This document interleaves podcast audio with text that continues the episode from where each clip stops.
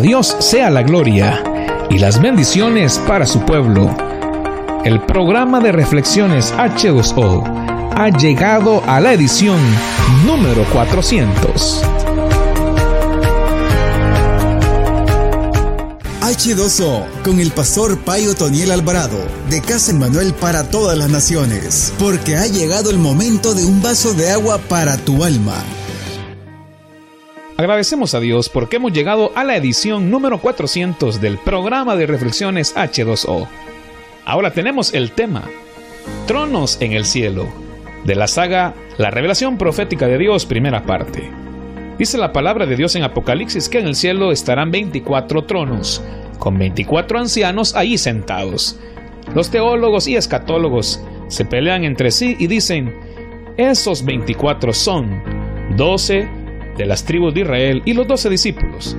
Pero hay una situación especial con los doce discípulos y es el factor Judas. Y también con las doce tribus y es el factor Dan. Esa es la tribu de donde procede el anticristo. Así que ahora nos encontramos en esa encrucijada. ¿Quiénes son los que estarán en los 24 tronos?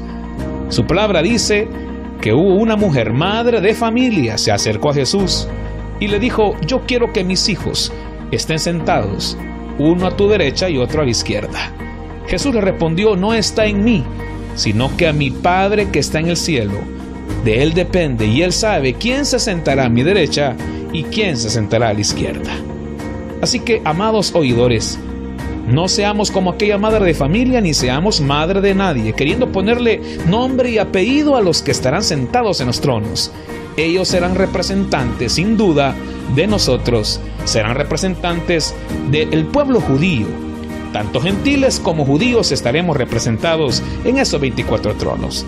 Pero la mejor noticia es que Él nos hizo sentar en lugares celestiales. Cada vez que oras y adoras a Dios, subes a tu lugar celestial y adoras a Dios donde Él te hizo sentar. Así que demos gracias al Señor porque esa silla celestial es ocupada por mí y por ti por medio de la oración y la adoración. Esto fue H2O con el pastor Otoniel Alvarado. Escúchelo de lunes a viernes para recibir un mensaje que te alimentará como el agua en el camino a tu destino. H2O.